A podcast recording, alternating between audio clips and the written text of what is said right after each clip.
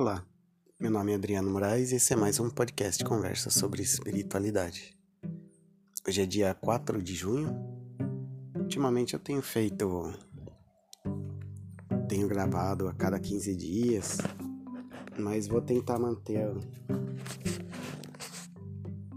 Manter a rotina de gravar pelo menos uma vez por semana. Então, fazer a oração inicial.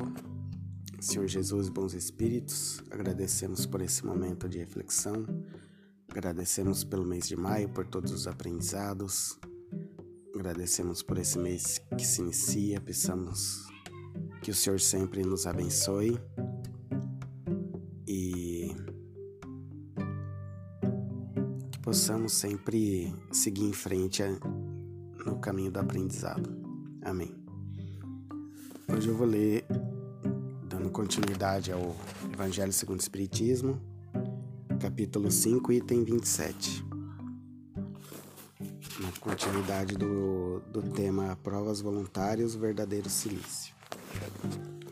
Deve-se pôr termo às provas do próximo quando se pode? Ou é preciso, por respeito aos desígnios de Deus, deixá-la seguir seu, seu curso? Dissemos e repetimos frequentemente que estais sob esta terra de expiação para rematar vossas provas, e que tudo aquilo que vos sucede é uma consequência de vossas existências anteriores, o ônus da dívida que tendes a pagar. Mas esse pensamento provoca, em certas pessoas, reflexões que é necessário deter, porque poderiam ter consequências funestas. Alguns pensam que, Desde o momento que se está sobre a Terra para espiar, é preciso que as provas tenham seu curso. Há mesmos que querem até crer que não somente é preciso nada fazer para as atenuar, mas que é preciso, ao contrário, contribuir para torná-las mais proveitosas, tornando-as mais vivas. É um grande erro. Sim, vossas provas devem seguir o curso que Deus lhes traçou. Mas conheceis esse curso? Sabeis até que ponto elas devem ir? E se vosso Pai misericordioso não disse ao sofrimento deste ou daquele dos vossos irmãos, tu não irás mais longe? Sabeis se sua providência vos escolheu não como instrumento de suplício para agravar os sofrimentos do culpado, mas como bálsamo de consolação que deve cicatrizar as feridas que sua justiça tinha aberto? Não digais, pois, quando virdes um de vossos irmãos atingido, é a justiça de Deus. É preciso que ela tenha seu curso, mas dizer ao contrário. Vejamos que meios nosso Pai misericordioso colocou ao meu alcance para abrandar o sofrimento de meu irmão.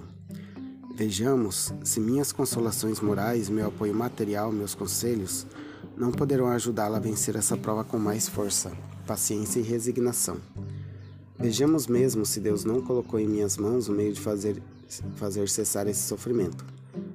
Se não me foi dado como prova também, como expiação talvez, deter o mal e substituí-lo pela paz. Ajudai-vos sempre, pois, em vossas provas respectivas, e não vos considereis jamais instrumentos de tortura. Esse pensamento deve revoltar todo homem de coração, sobretudo ao espírita, porque o espírita melhor que todos os outros, deve entender a extensão infinita da bondade de Deus. O espírita deve pensar que sua vida inteira deve ser um ato de amor e de devotamento, que qualquer coisa que faça para contrariar as decisões do Senhor, sua justiça terá seu curso. Ele pode, pois, sem medo, fazer todos os esforços para abrandar a amargura da expiação mas é só Deus que pode detê-la ou prolongá-la segundo julgue, necessário. Não haveria um grande orgulho da parte do homem em se crer no direito de revolver, por assim dizer, a arma na ferida, de aumentar a dose de veneno no peito daquele que sofre, sob o pretexto de que tal é a sua expiação? Ó, oh, considerai-vos sempre como instrumento escolhido para fazê-la cessar. Resumamos assim: estai todos na terra para espiar, mas todos, sem exceção, deveis empregar todos os vossos esforços para abrandar a expiação de vossos irmãos, segundo a lei de amor e de caridade. Bernardin, Espírito Protetor, Bordeaux, 1863. Então, é preciso avaliar, seguir os sinais que a vida dá. Tem um conto da Zibia Gaspareto que as pessoas escreviam é, algumas histórias para ela ler no programa dela na Rádio Mundial. E tem a história de, um, de uma família que seguia é, um dos irmãos mais velhos e ele era alcoólatra. E. E foi abandonado pela esposa e a família dele, os irmãos todos, sempre acompanhando ele. Aí pegaram, mudaram de cidade e, a, e as coisas não iam para frente. Ninguém da família, até que um dia e tinha uma, um relógio que não funcionava. Aí um dia a família pegou e deixou para lá. Ele cuidou da vida dele e a família, o resto da família mudou e deixou ele cuidando da vida. A partir desse dia, o relógio recomeçou a funcionar. Então eles fizeram o possível é, para ajudar ele, mas chegou um momento que ele estava segurando todo mundo. Então foi preciso deixar. É, poderia ter sido diferente, mas não depende só da família. Dependia da vontade dele também. Talvez fosse necessário para isso que a família deixasse ele de lado. Então, tudo que a gente puder fazer de bom para ajudar algum parente, algum amigo, alguma pessoa, a gente faz. Ontem mesmo, um colega do serviço, um colega do correio tinha perdido o celular. Aí procurou, procurou e não achava. Aí ele, alguém foi lá no serviço e devolveu. É, ele tinha perdido no meio da rua, num lugar que ele parou para socorrer alguém. Não sei se era um mal súbito, acidente, sei lá. Sei que alguém achou, encontrou, ficou sabendo que, ela, que era dele e foi lá devolver. Então é assim. É, ele passou pelo desespero momentâneo, mas é, conseguiu recuperar pelo bem, assim, pelo bem que ele fez.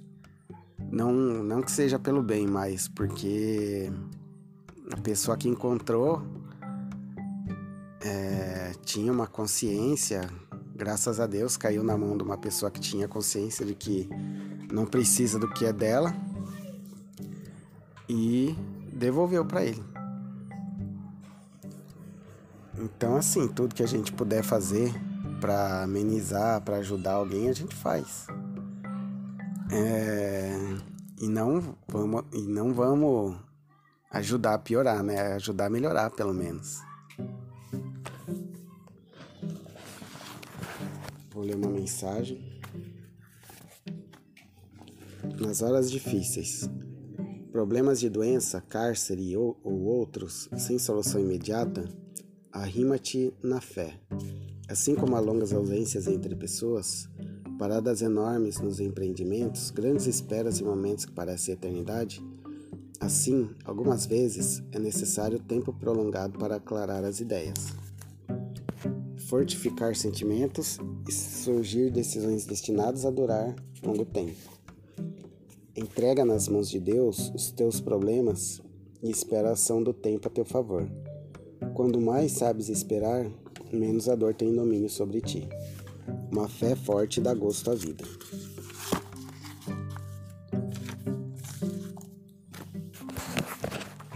Senhor Jesus, bons espíritos, agradecemos por esse momento de reflexão, de meditação.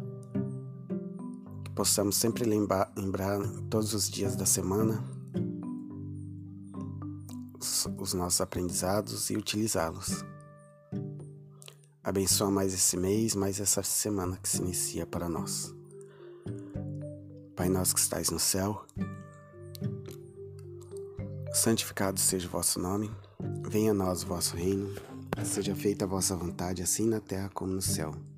Pão nosso de cada dia nos dai hoje. Perdoai as nossas ofensas, assim como nós perdoamos a quem nos tem ofendido. Não os deixeis cair em tentação, mas livrai-nos do mal. Amém.